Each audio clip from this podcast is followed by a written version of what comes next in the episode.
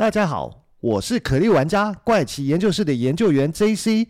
原神启动，首款多平台开放世界原神，点击下方资讯栏了解更多。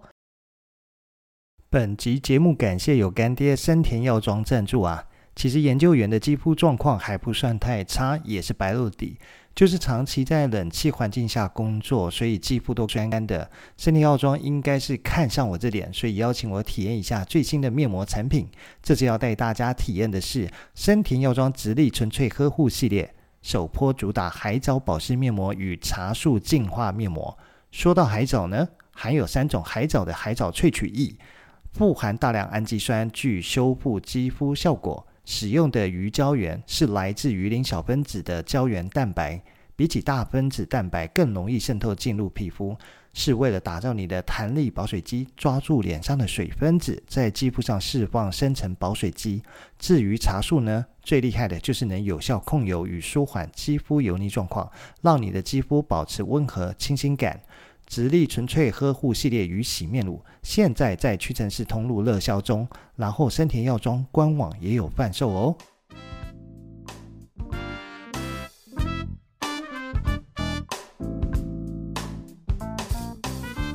嗨，大家好，欢迎回到怪奇研究室，我是研究员 JC。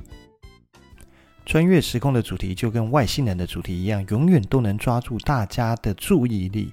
那一样，它在电影跟电视里面也常常都会被拿来作为故事的一个主轴或者是发展方向。没错，今天想跟大家分享的又是时空穿越系列。不过，在开始今天的节目之前，我们先来聊聊。因为刚刚提到了嘛，很多电视电影里面都喜欢用时空穿越来作为它的故事发展的方向。那到底有一些什么知名的电视或电影是以时空穿越为主题的呢？首先，我们先把时间拉到久一点之前，像是在一九九五年的时候，由布鲁斯威利所主演，没错，就是那位布鲁斯威利。如果你的年纪跟我一样。你一定听过他，他就是演过《终极警探》一二三的，诶，有没有第四集？不管，反正就是《终极警探》的布鲁斯威利，对，从有头发演到没有头发的布鲁斯威利，在一九九五年演过一部片，就叫《未来总动员》，英文片名叫《Twelve Monkeys》，他就是提到说，从二零三五年的他呢，那他就是主角嘛。被科学家送回去到过去，为了拯救全人类，那送到过去去做嗯一些改变，希望能够让未来不要避免未来走上他们现在活在的那个疾病，因为大爆疾病大爆发所导致人类只剩下呃比起现在少非常多的一个人口数啦，跟整个世界变得非常的动乱。结果没想到，第一次被送回去说：“哦哦，被送错时间点，被送到一九九零去了，被当成神经病，还被关进了那个呃看守所之类的。那后来又被接回二零三五年，又被重新送一次，送回一九九六年，才开始了他正常的故事线。那才演完了这一部电影。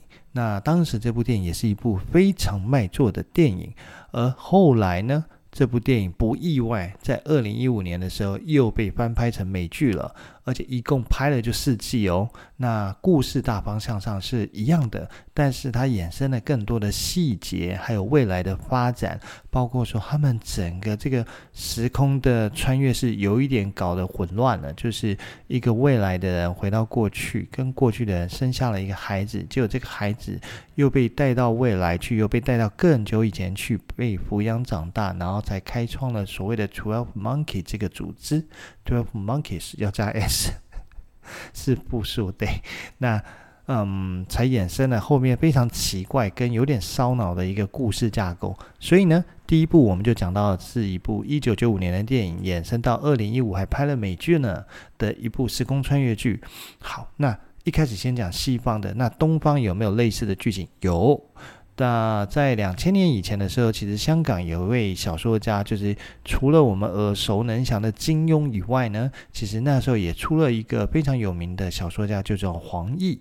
他写了一本《寻秦记》。那这部小说因为太红了，在二零零一年的时候也被衍生拍成电视剧，是由古天乐所主演的啊、一部电视剧。古天乐在里面演了一个主角，名字叫项少龙，他演的是现代的特种部队成员，他被阴错阳差回到了过去，回到了秦始皇前的时代。对，就是秦始皇以前的时代，所以他叫《寻秦记》嘛。这个故事就是这样。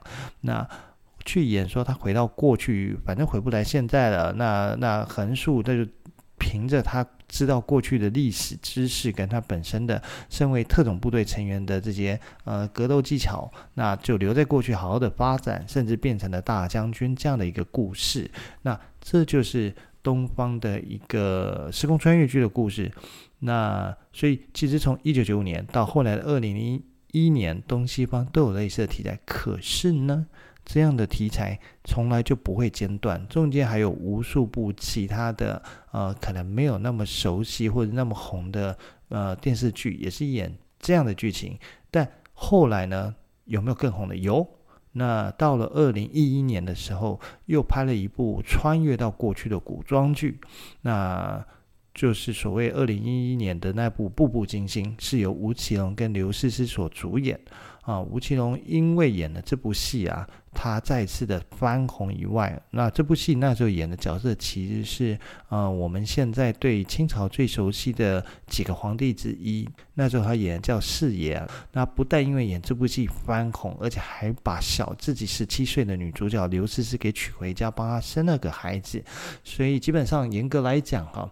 吴奇隆应该算是这部剧最大的受益者，不但又红又赚钱，还娶了一个小十七岁的老婆回家。那讲了这些呢，有没有其他市场也有拍这样的时空穿越剧呢？其实也有诶。但嗯，像是二零一六年的时候，韩国有一部，但它比较不一样，它不是穿越到过去，它也不是穿越到未来，而是指它是从过去一直活到未来，活了九百多年。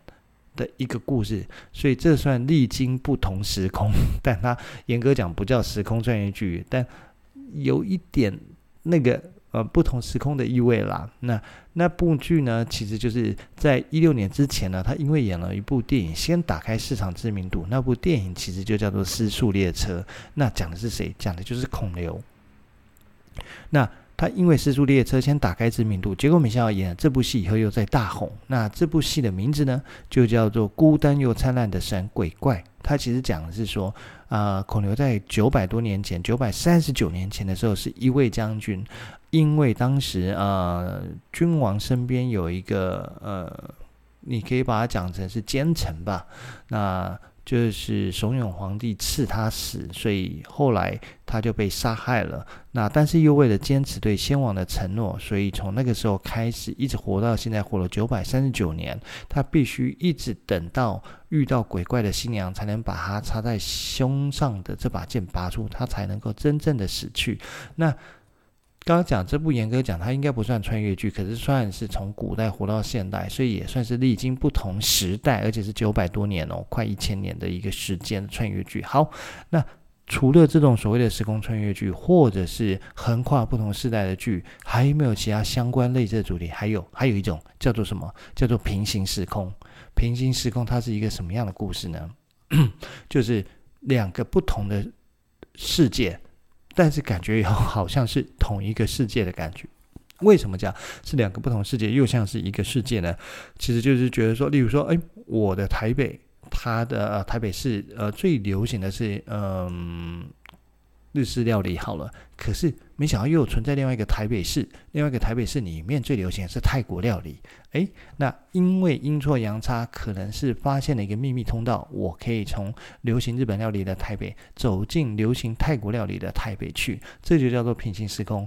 那在二零二零年，其实就是去年年初，就有一部这样的一个电视剧，那它是由韩国当红小生李敏镐退役以后，就是服完兵以后的复出首部作品，他就叫做《The King》，永远的君主。可惜的是。这部剧的后来的收视不如预期，算是一个嗯投下大制作成本，但是回收不如预期的剧。为什么？因为它的故事情节有一点烧脑，所以让很多观众看不懂，或者是看到一半就弃剧。但它就是一部平行时空的剧，因为它里面存在两个韩国，一个是大韩帝国，一个是大韩民国。那大韩民国一听就知道是我们正常的世界的一个呃故事线嘛。它呃首都是在首尔，而且是行总统选举制。而大韩帝国呢，李敏镐在里面演的角色就是。皇帝，那他的首都是在釜山，而且他就是呃，刚刚讲他是一个皇帝制的国家。那呃，他们两个一样都是简称韩国，可是所有的呃。教育也好，货币也好，流行的东西都不一样，完全不一样。但也是因为发现了有一个穿越平行时空的路口，所以李敏镐可以跑到大韩民国来认识的女主角，再把女主角带回她的大韩帝国去过生活，类似这样，它就是一个平行时空的剧。那除了电视剧以外，有没有电影也是演类似平行时空的呢？其实说实话也有，但比较没有那么平行时空一点。一样也是在去年二零二零年上映的电影，它叫做《天能》。那《天能》呢，它就是由著名能不用动画就要实景拍摄的大导演，也是我个人最喜欢的大导演之一，克里斯多弗·洛南。那他他有多有名？那大家如果有印象，记得所谓的蝙蝠侠三部曲就是他拍的。那蝙蝠侠三部曲里面，除了演出，诶，过去的蝙蝠侠演都是超人一样，就是不怕苦不怕痛，不会受伤，受了伤又怎么样？那可是，在他的啊、呃、三部曲里面，蝙蝠侠是会受伤的，而且心灵也会受伤，不只是身体上的受伤，心灵也会受伤。以外，那时候的小丑也是哇，整个刷新了大家对小丑这个角色的一个认知，那也是让希斯莱杰因为小丑这部这个角色在攀上更高峰。可惜的是，希斯莱杰后来就嗯英年早逝，没有办法再看他演出更多精彩的戏。好，那回到《天能》这部片呢，它其实讲的就是因为现代的人类所做的很多事情，导致未来的地球没有办法。像现在的地球一样，好好的让人类生活，所以未来的地球人决定资助现在的坏人、反派的角色来消灭现在的地球人。那所以呢，他们提供了一个装置，就是让你可以逆向时空来操作。意思就是说，在两个时间轴上的同一个你，可是会出现在同一段时间轴上。请特别注意，我讲的是同一段时间，而不是同一个时间点，是同一段时间。意思代表说，他们还是会稍微错开，而不会直接同时出现在一个场合。那为什么避免这样子做呢？当然，呃，天能里面并没有特别去交代这件事情。可是，在前面我刚刚讲到的《Twelve Monkeys》那部。不管是在电视剧或者是电影里面，都有讲到说这个情况叫做悖论。其实，在很多的呃所谓的科幻电影里面，都出现这一个说法悖论，就是说，当同样的你或者同样的物体出现在同一个时间点，直接面对面碰到的话，就会发生悖论。那在呃所谓的《未来总动员》（Twelve Monkeys） 里面呢，他演的悖论发生会怎么样？会爆炸，嘣，就会烟 飞消散。对，那但在这边，因为他没有特别交代，他只是告诉说，呃，坏人或是好人呢，都特别利用这个呃这个道具、这个装置，去让你倒着时间轴去做呃追击对方，去阻止坏事发生，或者是坏人要去抢夺工具或者抢夺这个呃呃道具了。你可以把它讲成是电影故事里面的这个道具，那说去。呃，所从事的一个行为就是逆转未来，听起来也是很烧脑，对不对？克里斯多夫诺兰导演最爱拍的就是烧脑的电影，要让你很花时间去想。好啦，那上面讲这么多电影跟电视剧的例子，其实要告诉大家了，就是一开始片头跟大家提到了所谓的时空穿越，就跟外星人题材一样，永远都能抓住你的眼光，更吸引你的注意。但是，如果这个世界上真的有时空旅人，又是什么样的情况呢？其实，像之前我就曾经讲过两集不跟呃时空旅人有关系的内容。一个呢是在二零一九年啊、呃，在呃大陆豆瓣网上面宣称自己来自二零六零年的 KFK，还有二零二零年一样是在豆瓣网上来寻亲的 AI 二零七一，他那时候来寻亲是寻谁呢？他来寻的是，嗯，叫做人眼 AI。他自称是人眼 AI 的女儿，而且代表说他跟呃他已经失恋很久了，所以他要来穿越来找他。好，那那时候他们分别在豆瓣上面做什么事情呢？嗯，我来简单的回顾一下。那时候 KFK 呢，反正他就是告诉大家，我来自未来二零六零啊，我出生在二零二零还是二零二一，我忘了。他记得有说他是出生在二零二零还是二零二一年。那他那个时候呢，为什么会特别选二零一九穿越？是因为啊、呃，那时候拍了一部电影，就是以二零一九为主题，所以他就特别想要回来看看看这个年代的呃呃世界这样子。然后他就是讲说他是呃，大家可以问他很。一些问题，可是他不能够直接的回答，他只能给一些提示，类似之类的。那中中间呢，他曾经预言了一些事情，一开始让大家觉得，嗯，他好像是真的是未来回来了，因为他说的事情都发生了呢。结果他后来又说了几件事情，包括说像二零一九年的下半年会发生很严重的事情，大家要远离南方。那再来就是二零二零年的美国总统大选，呃，川普 Trump 会当选会连任之类的。但是呢，其实你从现在回来。看他的这个预言，除了是不准以外，而且你会发现他用了一个技巧，叫做二分法的一个预言。他那时候第一个讲的叫做二零一九年下半年会发生大事，那这很简单。二零一九年下半年会发生大事，或者不会发生大事，就只有这么简单两件事情，发生不发生。所以它其实某种程度上就是赌一把嘛。那如果二零一九年下半年有长达六个月的时间，万一真的在哪里发生了一件事情哦，很好啊，他就可以说我的预言成真了。那请大家远离南方。这个南方呢，嗯，大家狭义的会想。它指的是大陆的南方，可是万一如果不是在大陆南方发生事情，它是不是又可以讲我们要远离的叫做南半球之类的呃方法？所以其实还算是一个很二元二二分法的方式去做预言啊，因为远离南方或者不要远离南方，就这么简单。那再来一样，美国总统当选，呃，谁当选？要要不就川普当选，要不就是川普不当选，就这么简单。只是他押错宝，他押的是当选，只是没想到后来是 Joe Biden 拜登当选了。好，那你也可以说，也许是因为他的出现。打乱了时间轴，所以产生了不连贯的时间线，那导致说它本来已知的历史发生了改变。这是我们看过非常多跟时空穿越有关的电影或电视剧，它都这样演，没错，事实上是有可能的。可是如果你相信它，你就可以这样讲；如果你觉得从现在发生事情的角度来讲，它的预言失败了，那我就是怀疑它不是时空穿越，它只是一个要怎么说呢？可能想红、想吸引你注意的人吧。也许是这样。好，那这个是那时候 KFK 他所做的一些预言，后来他也就没有再出现了。那事实上本来就是这样嘛。如果他真的是一个现代人，伪装自己是未来回到现在的人，那。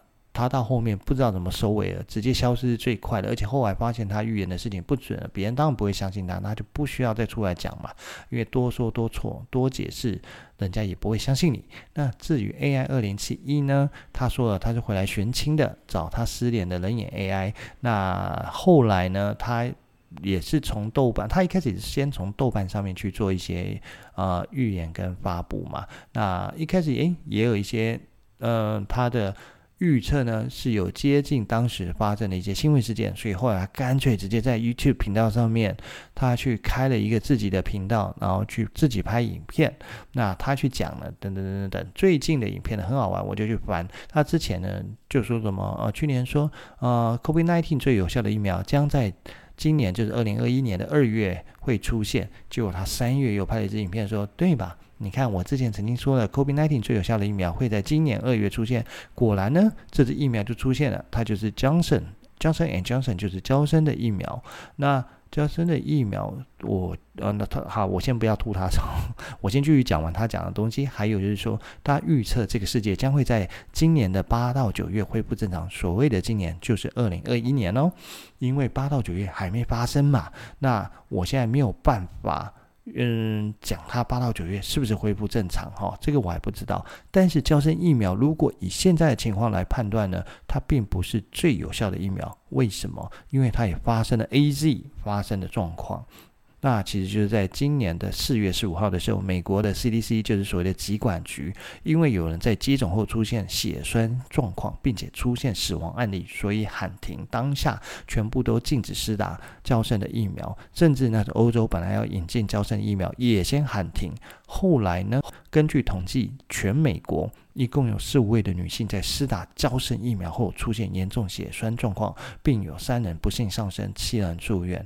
但是在四月二十四号的时候，CDC 宣布恢复施打娇生疫苗，原因呢，是因为以出现血栓状况跟死亡比例，以及跟施打的比例来算，它的比例实在是算太少，所以他们觉得这个利大于弊，所以还是打吧，还是叫你去打。但是呢，之前 AZ 疫苗之所以会被人家觉得担心它可不可靠，就是因为打了 AZ 也出现血栓问题，也出现有人因为。呃，严重状况导致丧生、丧命的状况，所以我觉得加生疫苗跟 AZ 比起来应该是差不多。目前看起来是这样。那唯一差别是一个要打两剂，一个只要打一剂。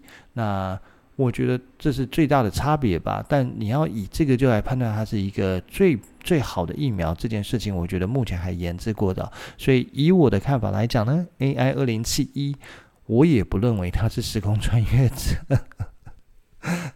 因为它有太多的值得讨论的地方了，包括说它真的从过去穿越到现在，它哪来的现代的货币让它可以一直用、一直用、一直用、一直用？它能让它带金子吗？金子有多重，你知道吗？一块金条有多重吗？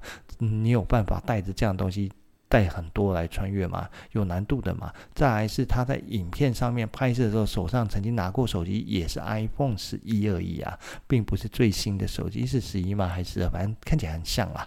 对，反正就是。并不是未来的手机，而是现在手机。你也可以说，因为他回到现在，他需要现在的手机去买。那他买了以后有办门号吗？谁帮他办？他有现在的证件吗？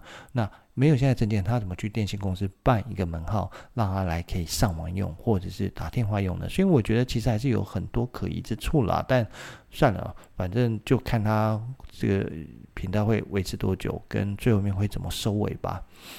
好。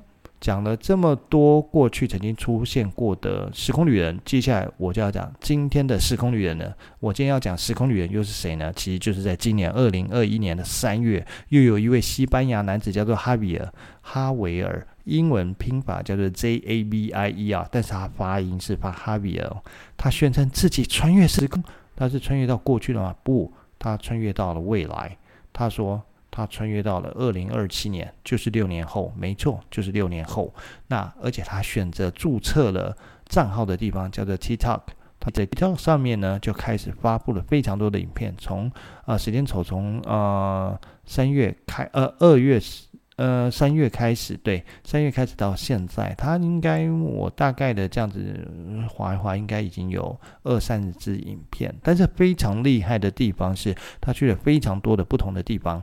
但是都是空空，没有半个人，只有他自己的影片，所以他注册的账号就是所谓的唯一幸存者。这个唯一幸存者，一开始我以为他是英文，可是我觉得我都看不懂这个字。后来一查才发现啊，原来他是西班牙语，发音叫做 Unicosa Viviente，。我不知道我的西班牙语发音怎么样，但这个发音我是听那个啊 Google 翻译说的，他他是这样子翻译，这样发音的啦。那他就是西班牙语的唯一幸存者。好，那他的 TikTok 账号目前呢已经有两百七十万粉丝哦。那但他后来也开了 Instagram 的账号，不过呢目前大概只有二十八万粉，所以大概是他十分之一。而且他的 TikTok 上面的影片哦，浏览量大概都有啊、几十万到近百万都有，两三百万都有。可是他在 Instagram 上面的浏览量少很多啊。那比起比起那个呃，TikTok 上面的流量跟留言数都少非常多。那最早注意到他呢，是英国媒体有个《太阳报》有报道说，诶，有一位西班牙网友叫哈维尔在 TikTok 创建的账号，我叫唯一幸存者。他说呢，他在手边贴文说他自己不知道为什么穿越了时空。他说到呢，我刚刚从医院醒过来，不知道发生了什么事情。那现在的时间是二零二七年的二月十三号，整个城市只有我一个人，他不知道发生什么事情了。他希望能够找到其他。的人，他很努力的在找其他的人类，可是他去了非常多的地方哦。我自己看了他这些影片里面有包括去了餐厅、大卖场，然后还有一些呃呃，例如说像是地下道吗？然后类似学校的地方，还有机场，对，但是呢都没有半个人哦。我觉得厉害的是。他都只有他一个人，都没有半个人。他甚至在海边呢，用空拍机起来拍整个沙滩，你都看不到半个人，只看到一堆脚印。诶，好玩了。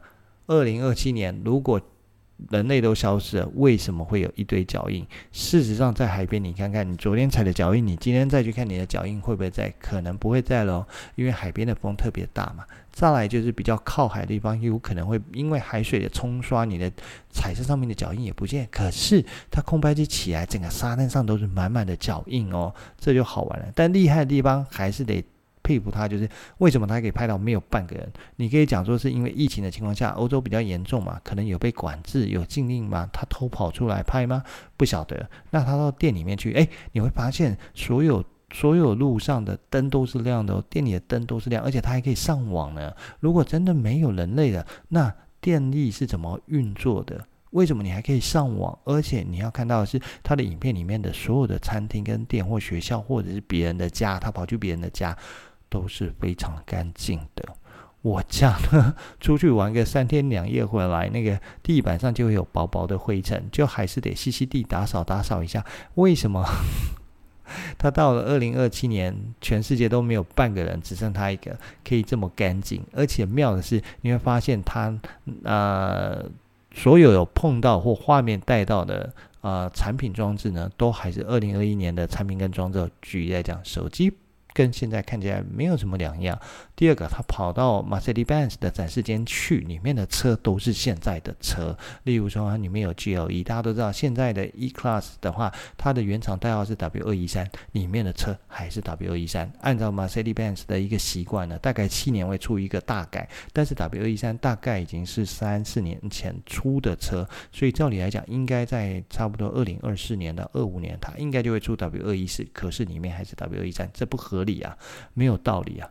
那还有，他还在路上骑走一台杜卡迪，看起来也是现在在贩售的市售款的杜卡迪，并不是一个特别长得不一样，是六年后的杜卡迪的款式，所以这些都是非常令人值得好奇的。那整个。哈比尔他在他的影片里面也说他会回答网友的问题，但我就觉得很好玩。如果他在二零二七，为什么他还可以回答二零二一？他的他有些回答问题也是语焉不详，或者是顾左右而言他，或者是直接忽视你的问题。就有人问他，他就说我也不知道，我我的网络就是可以连到二零二一年，可是我人是在二零二七，没错啊，你不觉得这很怪吗？网络可以连到二零二一，然后人在二零二七，那。他所在的城市其实是西班西班牙的第三大城，叫做瓦伦西亚。所以呢，我才会说，嗯，他可以拍到没有半个人的影片，其实也是真的很厉害。但是，但是真的有太多的疑点了，就是像刚刚讲，例如说，哦，我也曾经在他刷他的呃留言里面呢，利用。接到上面的翻译里面写说，诶，他到了一个研究避难所好几天了，他发现他们的笔记，发现他们笔记里面有一个什么某种粒子对撞机呢？那可能是因为二零二七年的粒子呃模型改变了，一种未知的力量改变了这一切。那它代表说，他们其实正在进行这个研究，然后正在做我们难以想象的实验，而他自己。可能就是这个实验之一的对象，所以呢，他才会穿越到二零二七年。那他现在想看看说有没有办法能够再做一场实验，把自己送回二零二一年。那这是他自己留言写，可是呢，他的 TikTok。从来没有露脸，即便是他的账号的大头照，也是远远的看不清楚他的脸。那甚至是为什么他要用唯一幸存者？那哈比尔，我怀疑也不是他的真名。你想想看，如果是你，因为莫名其妙醒过来，就到了六年后，而且没有半个人了，只剩你一个人，那你。不知道为什么你的网络竟然可以连回二零二一年，而且有很多网友跟你互动，你会不会希望他们帮你去想办法，或者联络政府单位把你救回来呢？一定会的嘛，谁要一个人生活在未来的六年呢？那这种情况下，为什么不用自己原来的账号？为什么不露脸？为什么不说自己的名字？这样他的朋友就可以真的说哇塞，他真的现在跟我在不一样的地方了，或者是他跟真的跟我一样，他是在平行时空一样是在瓦伦西亚，可是。我的世界里面还是很多人，他的世界里面没有半个人，类似这样子。那我们要赶快联络啊、政府机关，看看有没有办法把他救回现代，跟我们相聚之类的。可是他都没有做这些事情，所以呢，从我个人的看法，觉得这里面他的疑点太多。但是我们目前还不知道他到底想做什么事情，想玩什么把戏，或者最后面他会怎么收尾，到底是会收得漂亮，还是会变烂尾呢？唯一可以知道的是，他的确很厉害，因为他所到之处真的没有半个人。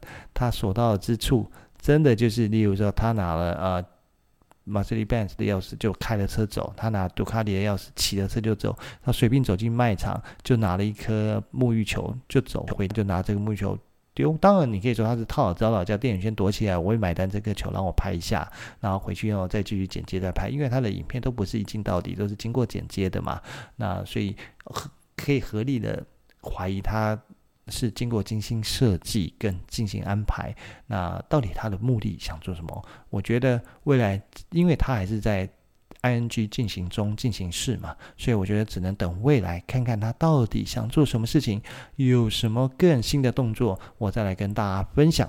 那大家如果好奇的话，也可以上 TikTok 或者是 Instagram 去呃搜寻他的账号，就是他刚刚我讲的 Unicos Vivendi，就是有点有点不好拼哦，有点长哦，大家嗯可能要稍微记一下，或者是你直接 Google 唯一幸存者吧。那或者是你想自己。呃，上去搜寻到，你可能要打 U N I C O S O B R E V I V I E N T E，这是西班牙语的唯一幸存者，你就可以找到他的账号，不管在 Instagram 还是 TikTok 上面，他都是用这个名字，你就可以看到哈比尔，但你就可以看到他的一系列的影片。好啦，那今天时间差不多了，就先跟大家分享到这边了，我们下一集再见喽，拜。